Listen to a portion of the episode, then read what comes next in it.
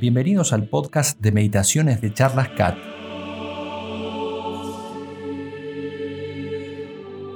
La meditación católica consiste simplemente en hablar amistosamente con Dios. Ayuda mucho para avanzar en la vida espiritual y por eso ha sido siempre muy recomendada por la Iglesia y por los santos. A través de la meditación, ellos llegaron a vivir una vida de amor y de gran cercanía con Dios. Por eso decía Santa Teresa de Jesús, prometedme 15 minutos diarios de meditación y yo os prometo el paraíso.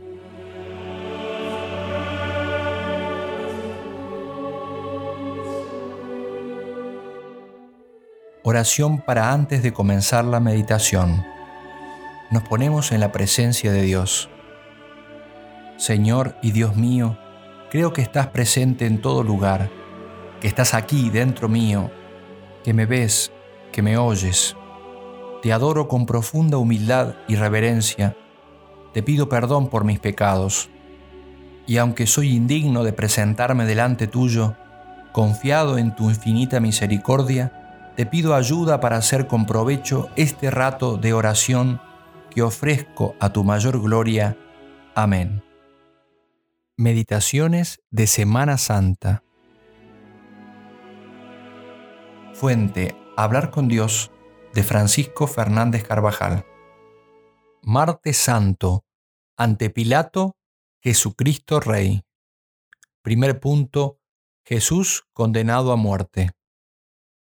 El Señor es conducido, atado, a la residencia del procurador Poncio Pilato. Tienen prisa por acabar.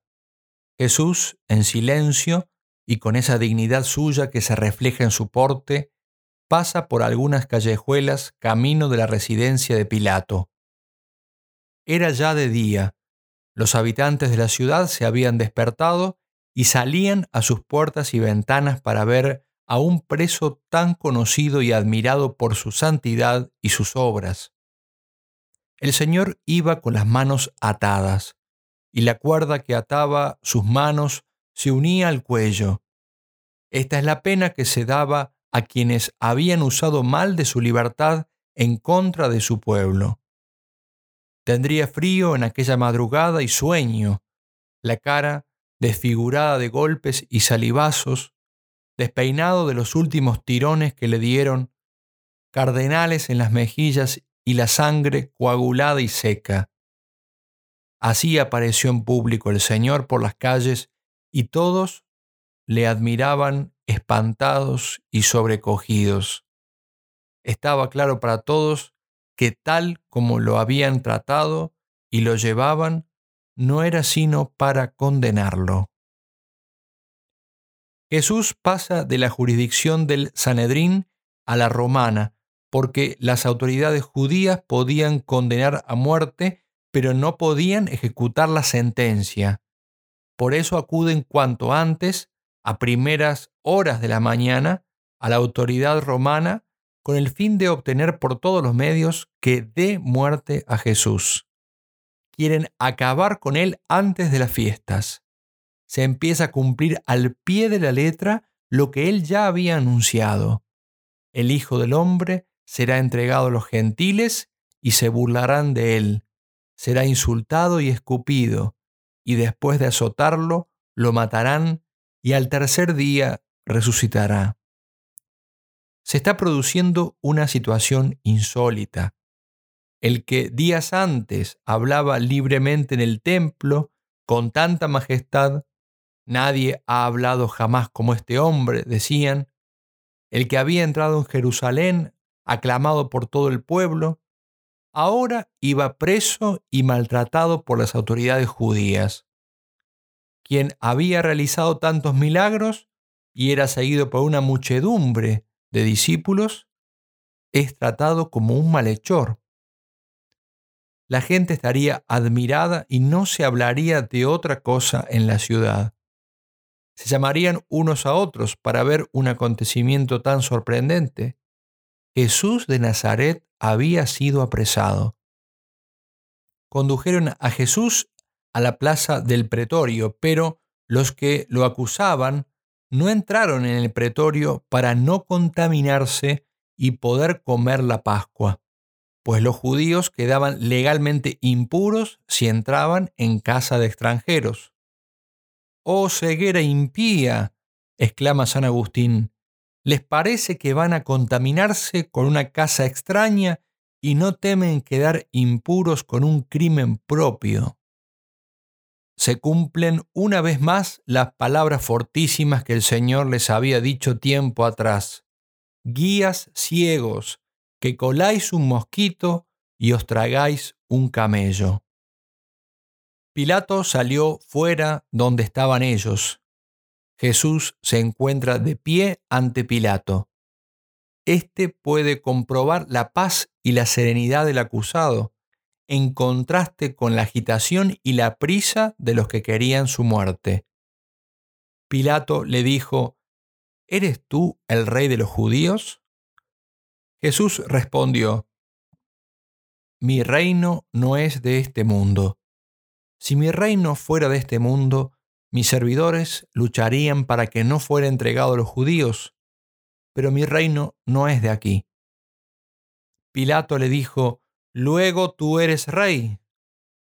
Jesús contestó, Tú lo dices, yo soy rey. Esta será la última declaración ante sus acusadores que haga el Señor. Después callará como oveja muda ante el que la esquila. El maestro se encuentra solo. Sus discípulos ya no oyen sus lecciones. Lo han abandonado ahora que tanto podrían aprender. Nosotros queremos acompañarlo en su dolor y aprender de él a tener paciencia ante las pequeñas contrariedades de cada día a ofrecerlas con amor.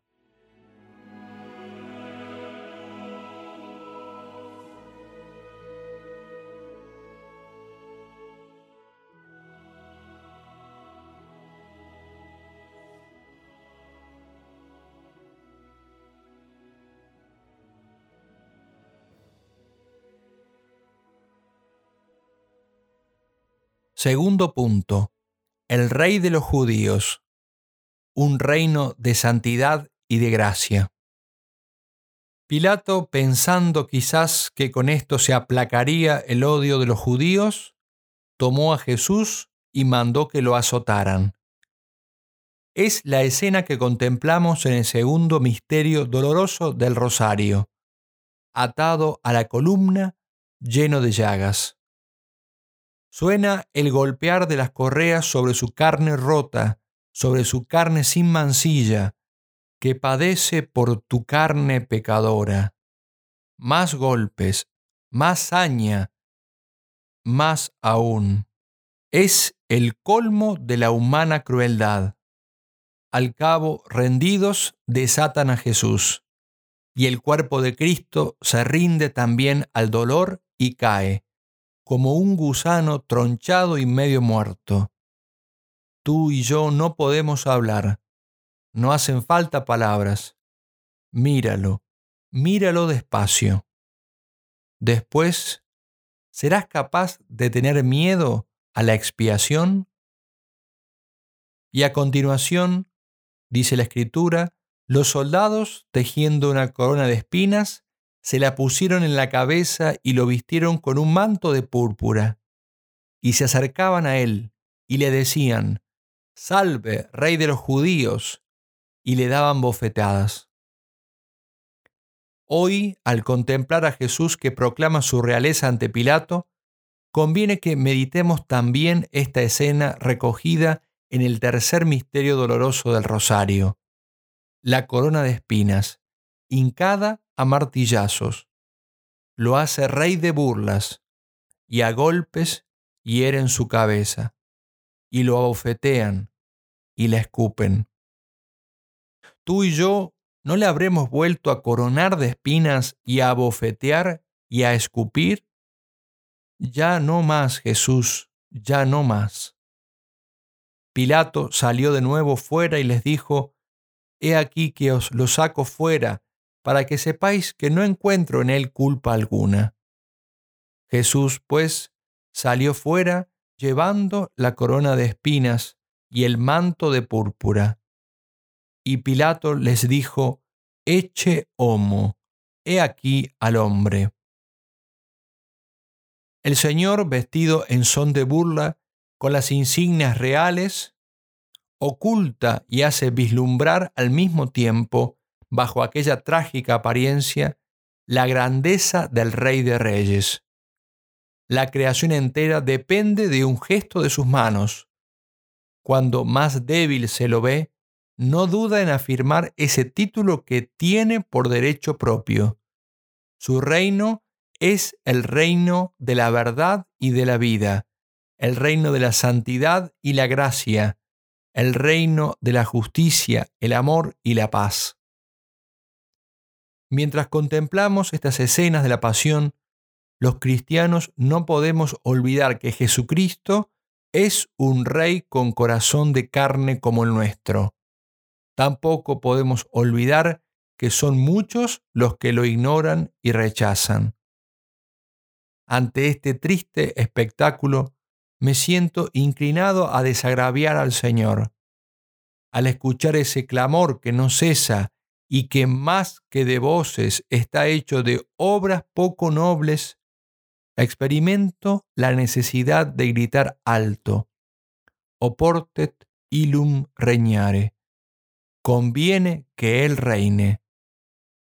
Muchos ignoran que Cristo es el único Salvador, el que da sentido a los acontecimientos humanos, a nuestra vida, aquel que constituye la alegría y la plenitud de los deseos de todos los corazones, el verdadero modelo, el hermano de todos, el amigo insustituible, el único digno de toda confianza, al contemplar al Rey con corona de espinas, le decimos que queremos que Cristo reine en nuestra vida, en nuestros corazones, en nuestras obras, en nuestros pensamientos, en nuestras palabras, en todo lo nuestro.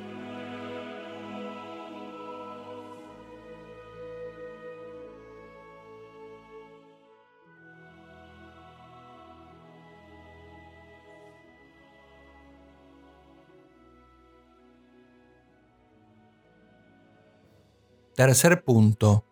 El Señor quiere reinar en nuestras almas. Jesucristo es Rey de todos los seres, pues todas las cosas han sido hechas por Él, y de los hombres en particular que hemos sido comprados a gran precio. A María ya le dijo el ángel, darás a luz un hijo, al cual dará Dios el trono de David y su reino no tendrá fin. Pero su reino no es como los de la tierra. Durante su ministerio público no cede nunca al entusiasmo de las multitudes, demasiado humano y mezclado con esperanzas meramente temporales. Sabiendo que lo buscaban para proclamarlo rey, huyó. Sin embargo, acepta el acto de fe mesiánica de Natanael. Tú eres el Hijo de Dios tú eres el rey de Israel.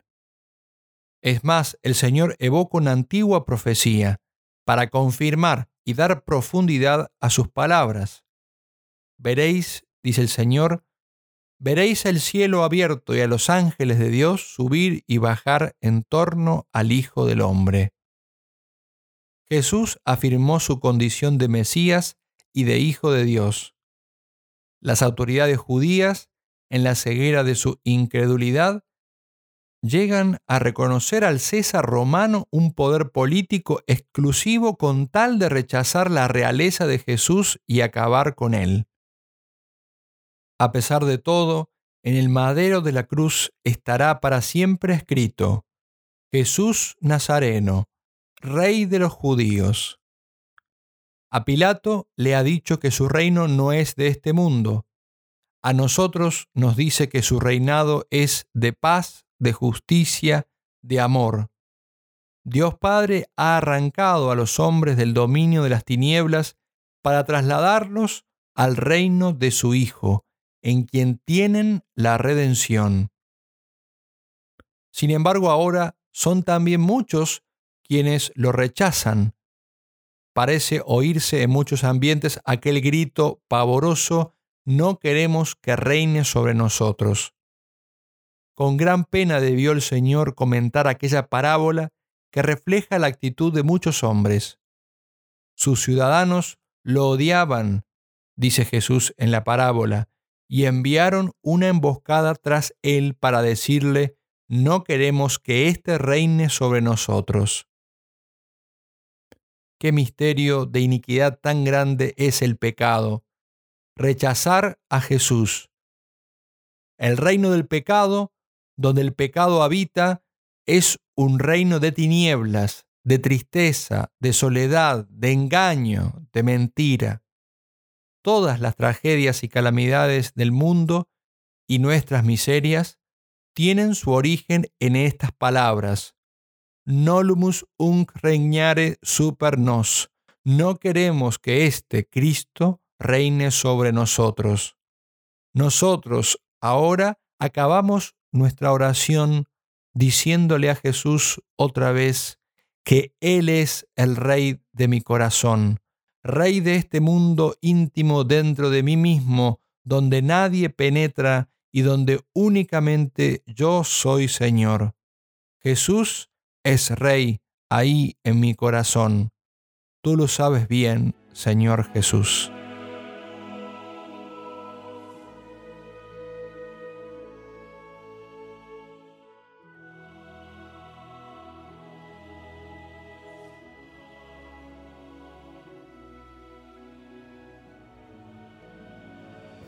Oración para concluir la meditación. Señor y Dios mío, te doy gracias por los buenos pensamientos, afectos y propósitos que me has inspirado en este rato de oración. Te los ofrezco a tu mayor gloria y te pido gracia eficaz para ponerlos en práctica, que pueda cumplir en todas las cosas tu santa voluntad. Amén.